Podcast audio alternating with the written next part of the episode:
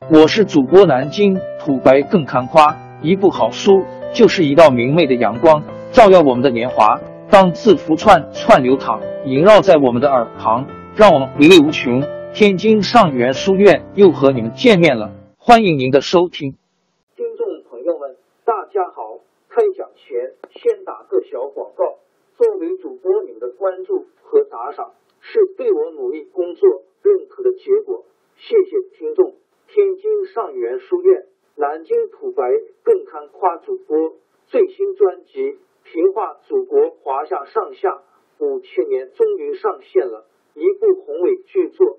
我们的祖先以伟大的创造力、强大的生命力和巨大的凝聚力，世世代代繁衍生息，历尽磨难，从远古走到现代，从蒙昧走向文明。全书共计。两百八十三回，作为播客，我劳动我所得，付费的有声书来了，你愿意为此花钱花时间吗？评话中华上下五千年专辑的进度更新按听众的关注和评论而定。喜马拉雅号 UID 七三二六四零二二，微信号 sh 八五七三零一四四九，请多多关注。多多打赏，谢谢大家，谢谢。下面正式开讲《评话中华上下五千年》专辑。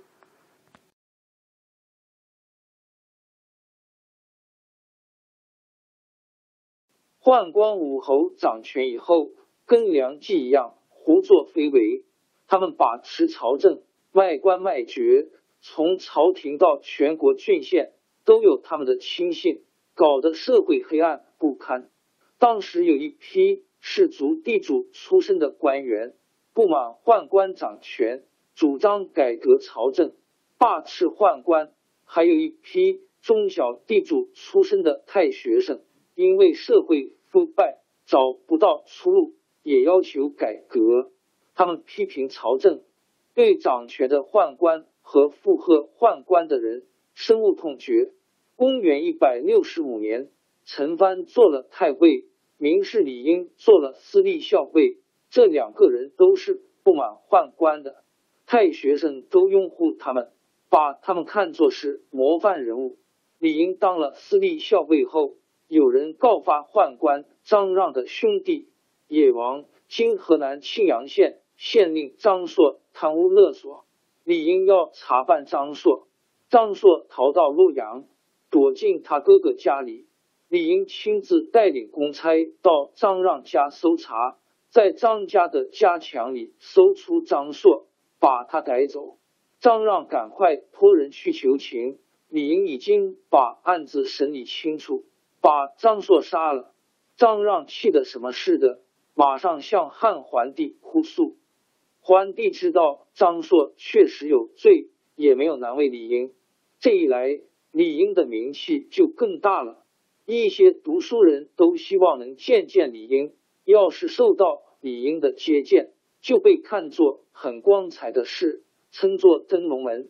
第二年，有一个和宦官来往密切的方式搞迷信活动的人张成，从宦官侯览那里得知朝廷马上要颁布大赦令，就纵容他的儿子杀人。李英马上把杀人凶手逮捕起来。准备法办。第二天，大赦令下来，张成得意的对众人说：“诏书下来了，不怕司隶校尉不把我儿子放出来。”这话传到李英耳朵里，李英更加冒火。他说：“张成预先知道大赦，故意叫儿子杀人，大赦就不该轮到他儿子身上。”说完，就下令把张成的儿子砍了头。张成哪儿肯罢休？他要宦官侯览、张让替他报仇。他们商量了一个鬼主意，叫张成的弟子劳修向桓帝告了一状，诬告李英和太学生名士结成一党，诽谤朝廷，败坏风俗。汉桓帝接到劳修的控告，就下命令逮捕党人。除了李英之外，还有杜密、陈实和范滂等二百多人。都被他们写进党人的黑名单。朝廷出了赏格，通令各地，非要把这些人抓到不可。杜密像李莹一样，也是敢于跟掌权的宦官作对的官员。两个人的名望差不多，人们把他们连在一起，称为李杜。李英下了监狱，杜密当然也逃不了。陈实本来是个太学生，因为有名望，也被划到党人名单里去。有人劝他逃走，陈实并不害怕，说：“我逃了，别人怎么办？我进了狱，也可以壮壮别人的胆。”他说着，就上京城，自己投案，进了监狱。范滂也跟陈实一样。挺着腰板进了监狱，捉拿党人的诏书到了各郡，各郡的官员都把跟党人有牵连的人报上去，多的有几百个。只有青州平原相相相当于郡的太守史弼没报，朝廷的诏书接连下来催逼使他。青州还派了一个官员亲自到。平原去查问，那个官员把史弼找去，责问他为什么不报党人的名单。史弼说：“我们这里没有党人，叫我报什么？”那官员把脸一沉，说：“青州下面有六个郡，五个郡都有党人，怎么平原偏偏会没有？”史弼回答说：“各地的水土风俗不一样，别的地方有党人。”为什么平原就一定也有党人呢？那官员被他反驳的张口结舌，说不出话来。史弼又说：“你一定要冤枉好人。那么平原家家户户都有党人，我情愿死，要我报党人，我可一个也说不上来。”那官员拿他没有办法，就胡乱把平原的官员收在监狱里，回报朝廷。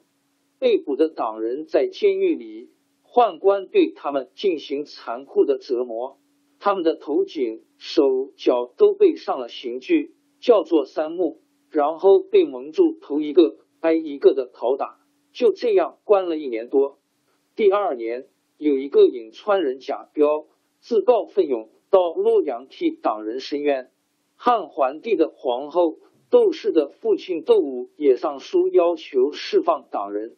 李应在狱中采取以攻为守的办法，他故意招出了好些宦官的子弟，说他们也是党人。宦官这才害怕了，对汉桓帝说：“现在天时不正常，应当大赦天下了。”汉桓帝对宦官是唯命是听的，就宣布大赦，把两百多名党人全部释放。这批党人虽然释放，但是宦官不许他们留在京城，打发他们一律回老家，并且把他们的名字通报各地，罚他们一辈子不得做官。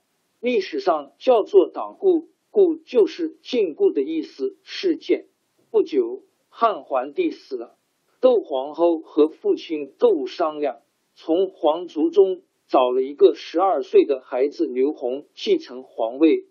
就是后来腐败出了名的翰林。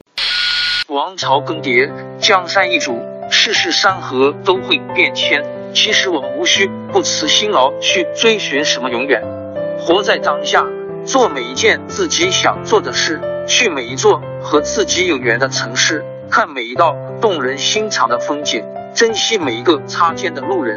纵算经历颠沛，尝尽苦楚，也无怨悔。感谢您的收听，朋友们，让我们下期再见。